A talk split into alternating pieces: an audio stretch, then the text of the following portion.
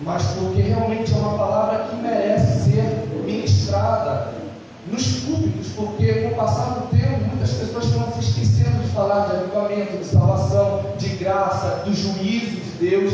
São assuntos que se tornaram ausentes do, do, do púlpito. Então eu estou pondo meu coração para que hoje eu estivesse ministrando. Daniel capítulo 6, nós vamos ler o versículo 10 e posteriormente o versículo 16.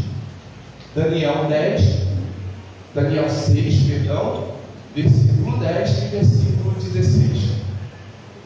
O versículo 10 diz assim: Daniel, pois, quando soube da escritura, que a escritura estava assinada, entrou em sua casa.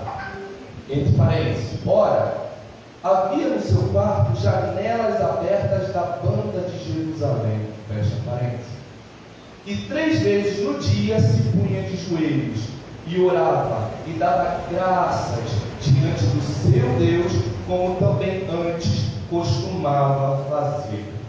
Versículo 16. Então, o rei ordenou que trouxessem a Daniel e o lançaram na cova dos leões. E falando o rei, disse a Daniel: O teu Deus, a quem tu continuamente serves, ele te livra. Aleluias. Pode fechar a sua Bíblia. Vou pedir que você coloque a sua mão no seu coração, a outra na sua mente. Eu já disse isso aqui na última vez que eu estive. Deus tem ministrado no meu coração sobre a necessidade de orarmos não apenas pelo nosso coração, mas pela nossa mente. Porque existem pessoas que possuem uma estrutura emocional, mas não têm discernimento das coisas de Deus. Por outro lado, existem outras que têm discernimento das coisas de Deus, mas não têm estrutura emocional para fazer o que Deus está mandando. Então Deus tem ministrado isso no meu coração. Então coloque a mão no seu coração, coloque na sua mente. Não espere que eu comece a orar, não. Já comece a abrir a sua boca e já comece a falar, Senhor, toma meu coração nas tuas mãos. Senhor, que o meu coração e a minha mente, nesta noite, sejam terrenos férteis para a tua palavra. Senhor, em nome de Jesus, que hoje não haja impedimento para que nós entendamos aquilo que o Senhor quer de nós. Senhor, em nome de Jesus,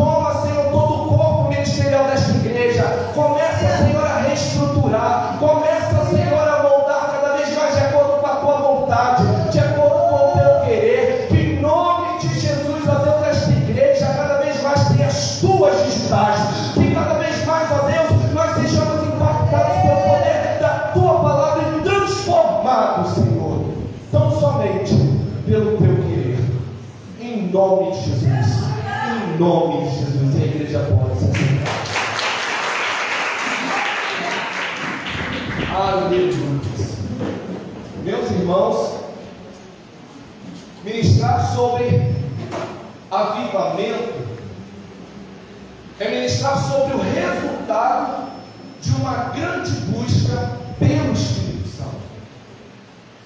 característica essa que atribui em nós, em nossas vidas, algumas características que nos transformam, fazendo com que nós tenhamos as características de Deus, exemplificadas na pessoa de Jesus e passadas para nós através do Espírito Santo. Por outro lado, ministrar sobre avivamento é seguir no contrafluxo que algumas igrejas têm percorrido, deturpando um pouco o sentido do que de fato significa avivamento. Como eu bem disse, o avivamento, ele é o resultado de um processo de busca. E para que você entenda um pouco mais do que eu estou dizendo, eu vou dar um exemplo pastoral. Para que qualquer pessoa chegue até o cargo pastoral, ela precisa passar por um processo. Ela vem até a igreja, aceita Jesus, é batizada, ela então faz parte de um, de um ministério ao qual ela se identifique, ela então se envolve um pouco mais com a igreja, posteriormente ela é convidada a fazer parte do corpo de obreiros, recebe as devidas instruções, então ela é convidada para, para ocupar o cargo de diácono e posteriormente pastor. Ou seja, todos esses cargos, na verdade, são resultados de um processo. Resultados de um, de um processo. E Deus aqui, pela misericórdia pela graça, já começa a nos confrontar. Porque resultado sem processo é como um bolo fermentado, que tem volume, tem conteúdo, mas não tem base, não tem estrutura. Pode até cheirar bem, mas não alimenta ninguém. E Deus manda falar para nós nesta noite, não apenas para mim, mas para todos. Resultado sem processo, pode apostar, é um resultado com datas validade. Meu Deus! É por isso que você vê hoje muitas pessoas que pregavam sem pregar mais, pessoas que louvavam e não louvam mais, pessoas que caminhavam e não caminham mais, porque não receberam o verdadeiro alimento. É claro que existem as exceções, mas de uma maneira geral são pessoas que foram alimentadas pelo evangelho do oba-oba, foram alimentadas pelo evangelho do tudo pode, pelo evangelho da prata do ouro, pelo evangelho simplesmente desleixado, aquele evangelho que não alimenta. Aí quando se depara com Golias, quando se depara com o mar vermelho fechado na sua frente, quando se depara com a lepra, quando se depara com o morto há quatro dias, desanimam, abandonam o caminho e morrem na fé.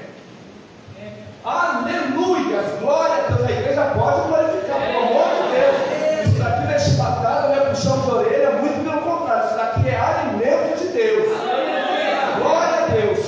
Todos nós, em todas as fases da nossa vida, nós passamos por um momento de imaturidade. Isso é fato. Todos nós. Quem disser que nunca foi imaturo está mentindo. Todos nós fomos em algum momento imaturos.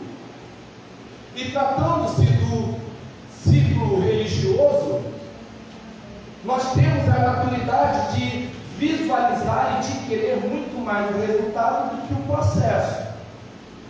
E dando mais um exemplo para que você entenda, desta vez pautado na palavra, em Gênesis 16 conta a história de Sarai, que motivada pela frustração que havia dentro de si, ela induz Abraão a se deitar com Agar, para justamente obter um resultado. Que resultado era esse? Era ter um filho. Sarai estava completamente transtornada, então ela começa a soprar no ouvido de Abraão, começa a induzi-lo e convence Abraão a se deitar com Agar. Desta relação, então, como você bem sabe, surge Ismael. Resultado obtido? Obtido, mas dentro de um processo corrompido. Aleluia! Se Deus está falando para mim e para você nesta noite, tem muitas pessoas apresentando resultados dentro de processos corrompidos. Eu não sei se vocês vão lembrar, mas em matemática, lá no, no primário, havia tal prova real. A prova real, ela te possibilitava a comprovar o caminho, a comprovar o meio pelo qual você chegou no resultado. Em algumas situações, Selma, a professora, ela nem esboçava a emoção ao ver o resultado. Ela esboçava a reação quando ela viu o processo. Aleluia!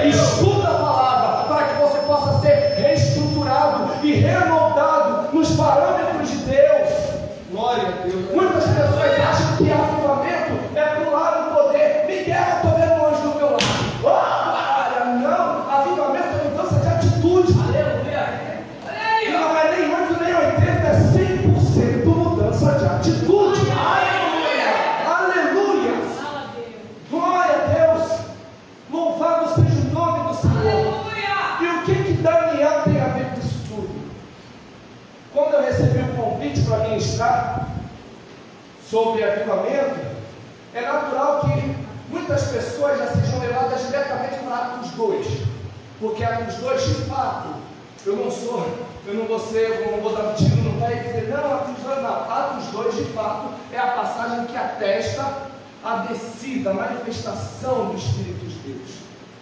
Ali atesta o transbordar do Espírito Santo de Deus sobre a igreja. Mas dizer que algo transbordou é a mesma coisa de, de dizer que já existia. E o que, eu quero dizer com isso? Muitas pessoas acham que a manifestação do Espírito Santo de Deus passou a existir através de Atos 2. Não! A manifestação do Espírito de Deus já passou a existir Daniel, assim como muitos outros, foi uma, dessa, uma dessas pessoas que já tinha o Espírito Santo de Deus, já era avivada, já era avivada pelo poder da palavra, já sabia muito bem quem Deus era sobre a sua vida e quem eles eram em Deus. Aleluia! Daniel simplesmente amanhece num dia comum, como qualquer outro, e é surpreendido por uma invasão que acontece no reino de Judá. Invasão essa que foi feita pelo rei Nabucodonosor II, que invadiu o reino de Judá, sitiando aquele reino, fazendo muito, de muitos escravos e levando para a Babilônia Daniel. Não apenas Daniel, como muitos outros. Aleluia. Ou seja, Daniel foi inserido em um ambiente completamente desfavorável. Daniel foi inserido em um ambiente a qual ele não pertencia. Daniel foi inserido em um ambiente pagão, quando ele só, rendia graças tão somente a um Deus. Daniel foi feito escravo e teve até mesmo o seu nome alterado para que ele estivesse completamente inserido ali no meio dos caldeus. E aqui vai uma revelação: o mundo, as circunstâncias podem até querer mudar o seu nome, mas não podem mudar a sua origem. Aleluia!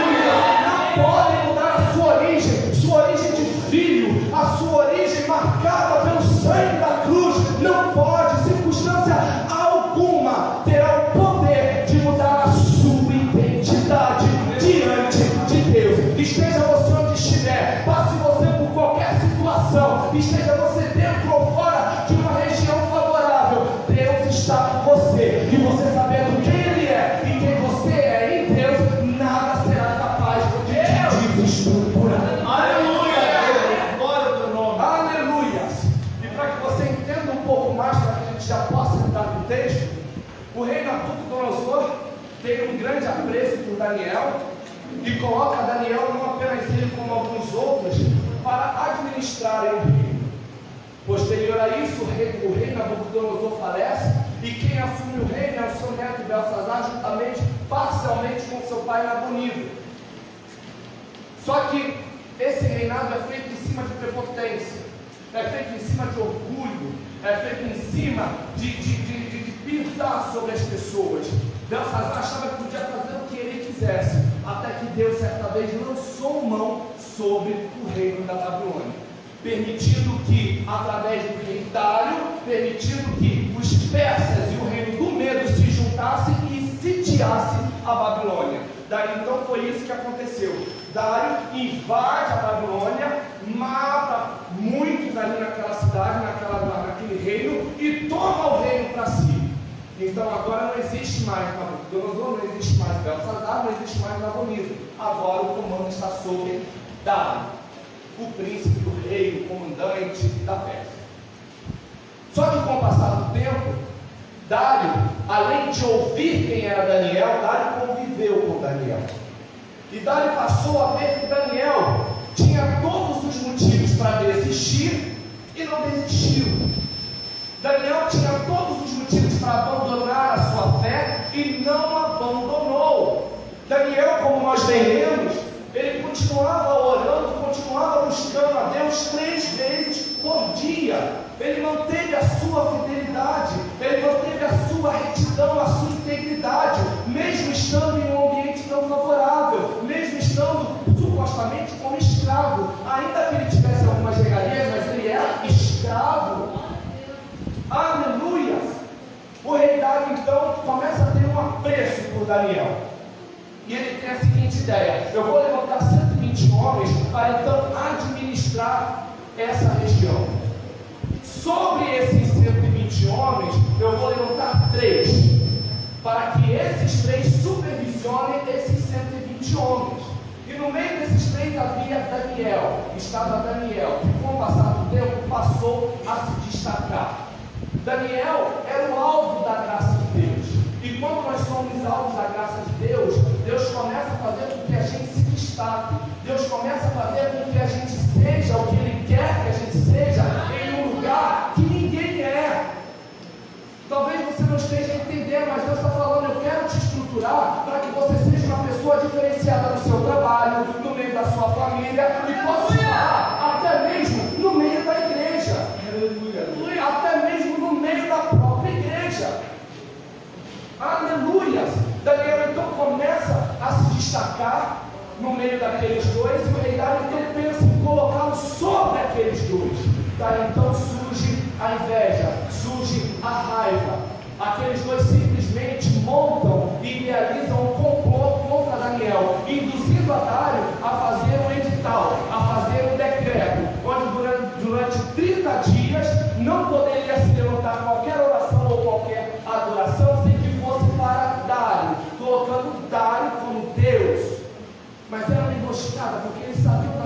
de Daniel.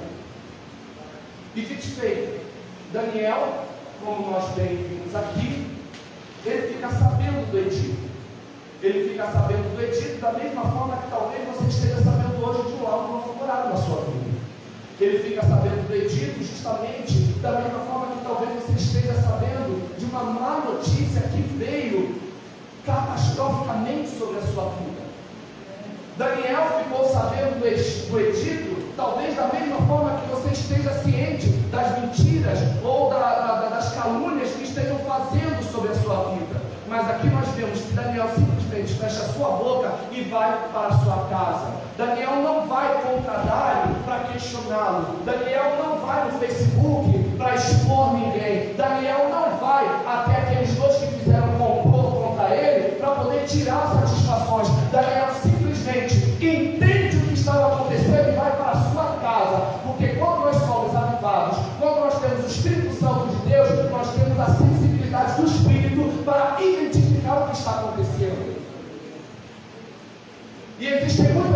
batendo cabeça porque não possuem a sensibilidade do Espírito. Aí correspondem, querem bater de frente, querem cobrar, querem acusar, entram no ministério do print, como a gente começa a brincar. Mas tudo isso são atitudes de pessoas que não estão avivadas. São pessoas que, infelizmente, querem ficar o seu próprio eu e não a obra. E não o preço pago pela cruz. Aleluia. Daniel então vai para a sua casa e entra no seu quarto. A palavra está bem clara aí. Daniel entra no seu quarto. Aqui, mesmo séculos antes, Daniel estava fazendo valer o que Jesus mesmo nos ensinou. Quando você quiser pedir algo a Deus, isso está escrito em Mateus 6,6. Você entra no teu quarto, fecha a porta, que no oculto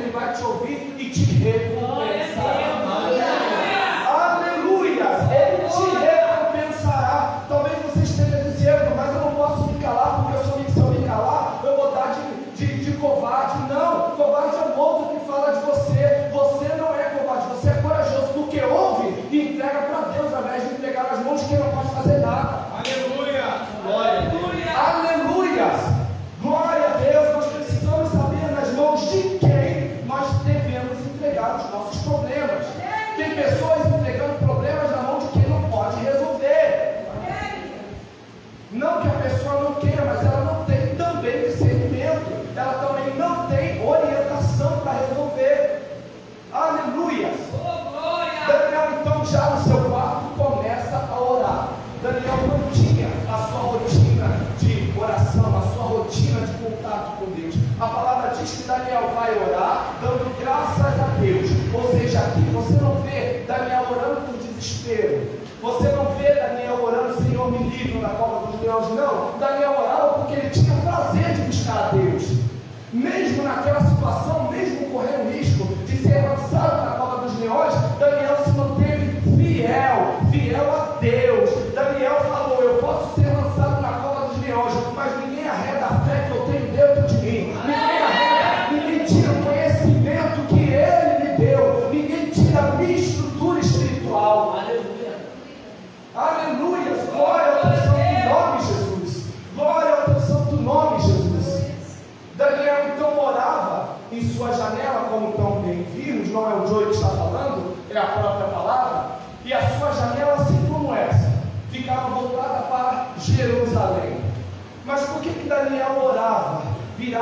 Jerusalém? Para Jerusalém? Era um ato profético? Não. Era alguma criação de Daniel? Não. Daniel estava sobre uma palavra.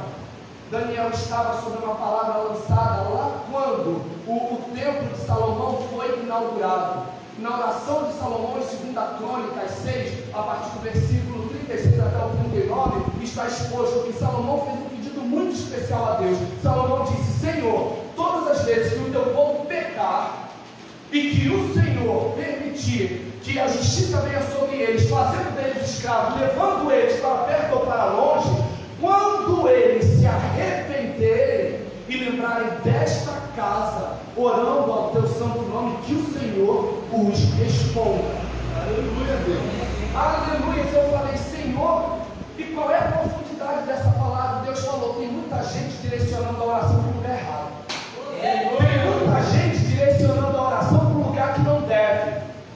muita gente que não está obtendo a resposta da oração porque está fazendo a oração errada ou direcionando por canais inadequados.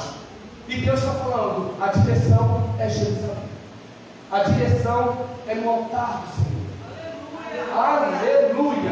Daniel então continua orando até que aqueles que fizeram complô contra a sua vida flagram ele ali orando e levam para Dário. Só que Dário não pôde fazer mais nada, porque havia um decreto maior dizendo que todo decreto dos persas ou do medo, uma vez realizado, não poderia ser revogado. Só que o rei Dário já tinha um apreço por Daniel. E agora, o que fazer? Daniel, infelizmente, eu vou ter que te lançar na prova de hoje. Mas o teu Deus, a quem tu continuamente serve, ele te livrará. Daniel, o teu Deus, a quem continuamente tu serves, ele te livrará. A Em outras palavras, era o rei Dário dizendo: Daniel, aquele que tu serve, faça chuva, faça sol, te livrará. Daniel, aquele que tu serve, esteja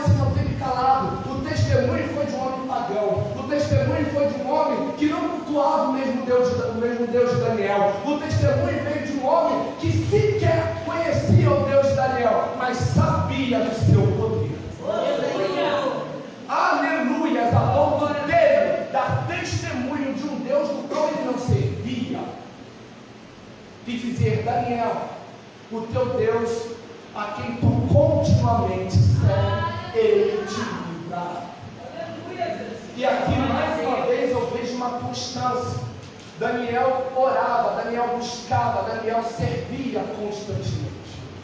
Daniel então lançado na cova dos leões.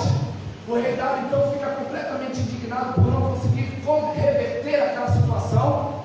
Ele tem uma noite muito mal dormida, sequer ele consegue dormir, e pela manhã ele vai até a porta da cova dos leões. E ele chama Daniel, Daniel. E Daniel responde: O meu Deus, a quem eu sirvo, lhe mandou um anjo que fechou a boca dos leões. Porque não foi achado em mim iniquidade. Aleluia, não foi achado em mim iniquidade. Pode descansar, rei. Vive para sempre, porque em mim não foi achado iniquidade. Por quê? Porque Daniel mantinha sua vida reta, íntegra diante de Deus. E agora eu te pergunto: cadê o movimento? Isso se chama avivamento. Cadê Daniel pulando, falando em línguas? Cadê Daniel falando? Olha aí, céu, que o garoto está achando. Que o demônio está lá na tua casa. Olha aí, céu, que o garoto está pegando a tua mão, está te entregando a chave. Eu não estou criticando, não, porque eu gosto do movimento.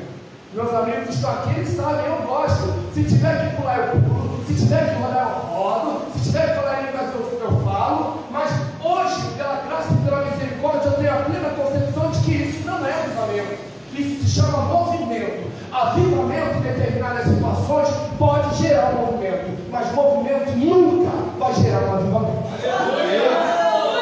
Aleluia! Glória a Deus, glória a Deus. Depois então nós também temos o exemplo de Zaqueu em Lucas 19.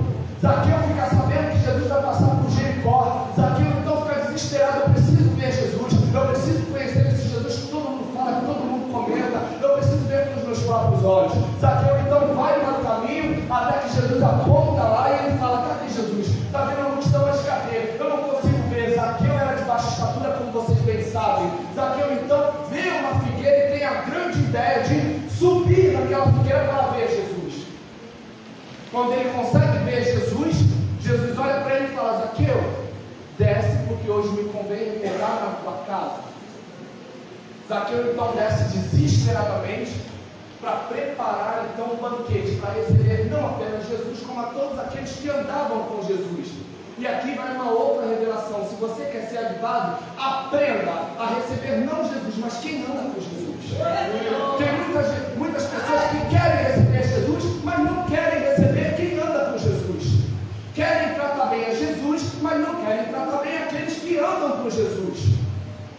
Pedro é grosso, porque a, a João é melancólico, porque Judas pode roubar, porque Tomé é incrédulo. Não!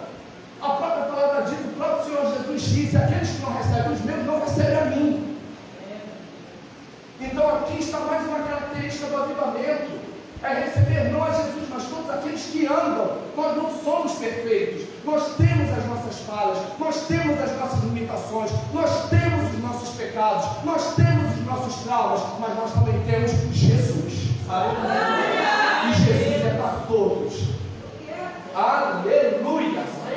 Até que então Jesus adentra na casa de Zaqueu e no meio do banquete, no meio do nada, do nada, do nada, Zaqueu vira para Jesus e diz: Jesus, Senhor, eu vou dar metade do que eu tenho aos pobres.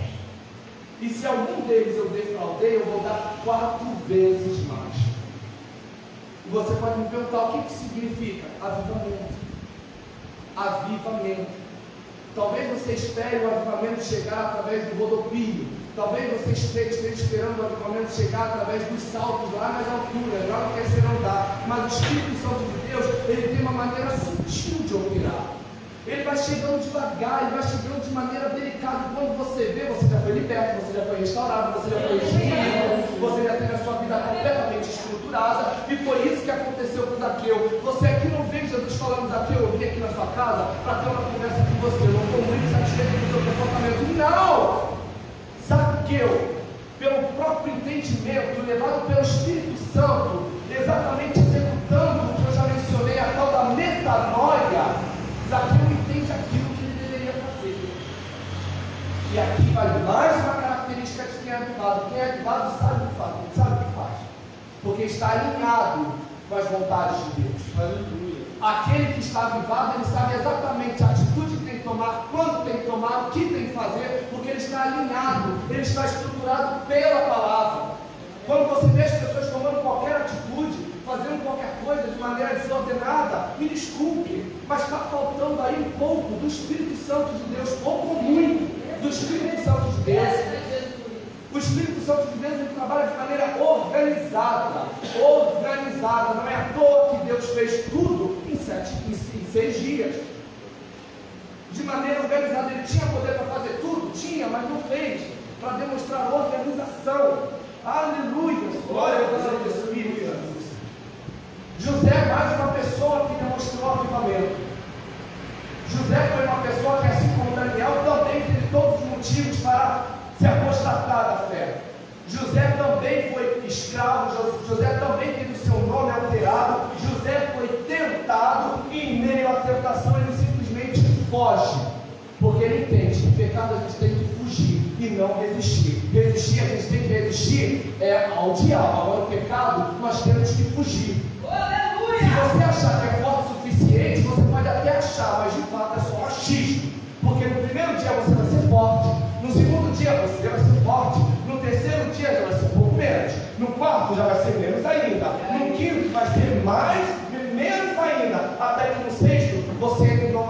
dado conta de que você estar acordado na cama da mulher de Potifar. Deus está falando, fuja. Tenha sensibilidade espiritual das coisas que estão acontecendo ao seu redor. Isso é avivamento. Resista. Você precisa resistir não apenas as tentações, mas também a vontade de falar o que quer. Resista, resista. Aleluia. E para terminar, nós vemos Paulo e Silas em Atos 16, no versículo 25 e 26. Paulo e Silas foram açoitados, foram presos, jogados no cárcere, com seus pés presos em uma madeira. Mas a palavra diz que perto da meia-noite, Paulo e Silas estavam louvando e adorando, orando e adorando a Deus. Perto da meia-noite, em meio a toda a dor, em meio a todo aquele cenário, Paulo e Silas não estavam se lamentando, eles estavam orando e louvando a Deus. Paulo e Silas entendiam que a porta pode estar fechada, mas não pode tirar o motivo da adoração deles. Paulo e Silas entendiam que o laudo poderia estar completamente enganado, mas isso não era motivo para tirar a adoração dos lábios deles. Paulo e Silas entendiam que eles estavam presos fisicamente, mas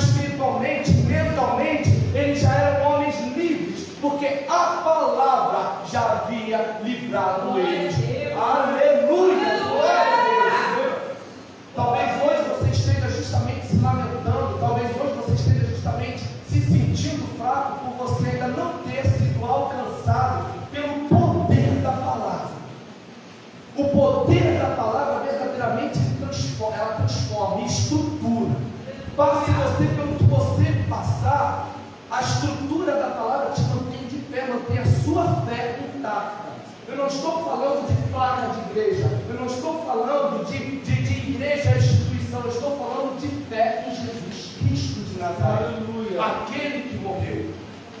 Aleluia! Glória ao Espírito Santo de Deus. Eu não sei tipo de avivamento, qual o grau do seu avivamento. Mas eu desejo que você busque muito. Eu desejo que você busque as características de Cristo, para que verdadeiramente você possa bater no peito e dizer, já não vivo eu, mas Cristo vive em mim. Não apenas você dizer, mas que as pessoas possam falar sobre você. Muitas pessoas acham, ah, eu sou assim, pronto e acabou. Não, esse pensamento está completamente equivocado. Você tem que ser espelho de Cristo. Você tem que ser espelho de Deus. Você tem que ter as atitudes de Cristo para ser um pequeno Cristo, como a pastora Lúcia sempre fala. Pequeno Cristo. Aleluia. Que nesta noite vocês possam entender verdadeiramente o que é avivamento. Avivamento é existência. Avivamento é estrutura. Avivamento é entendimento daquilo que Deus é e daquilo que nós somos. Avivamento é ter sensibilidade espiritual. Avivamento é você se manter forte o suficiente, não para evitar os problemas, mas para passar pelos problemas. É a palavra de Deus sobre a sua vida. Não é uma palavra qualquer, a palavra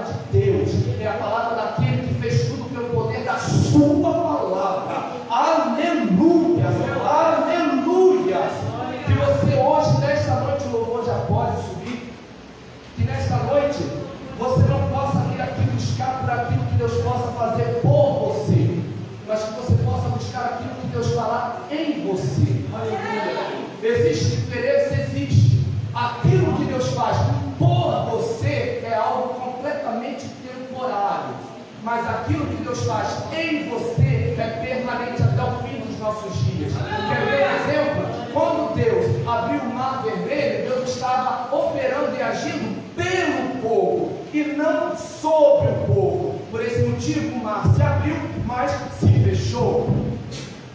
Quando Jesus ressuscitou Lázaro, Jesus estava manifestando seu poder por Lázaro e não sobre Lázaro. Por isso que Lázaro ressuscitou, mas gente não vê Lázaro aqui hoje. Graças a Deus, porque senão eu ia Jesus de Nazaré. Mas entendam, meus irmãos, entendam que mais vale o que Deus faz sobre nós do que aquilo que Ele faz por nós. E a igreja, de uma maneira geral, hoje em dia tem perdido essa sensibilidade, tem se buscado muito o que ele faz por nós. Eu quero um carro, eu quero um apartamento, eu quero um casamento, eu quero uma promoção, eu quero viajar, eu quero isso, eu quero aquilo. E se esquecem dos verdadeiros valores, que é o avivamento, é o entendimento da palavra, a estrutura espiritual. E isso nada, nem ninguém jamais poderá tirar de você. Eu não estou dizendo para você deixar de pedir. Se você tiver uma necessidade, peça. Mas antes disso tudo, buscai o reino dos céus. Para que a sua justiça e as demais coisas vos sejam acrescentadas. Aleluia.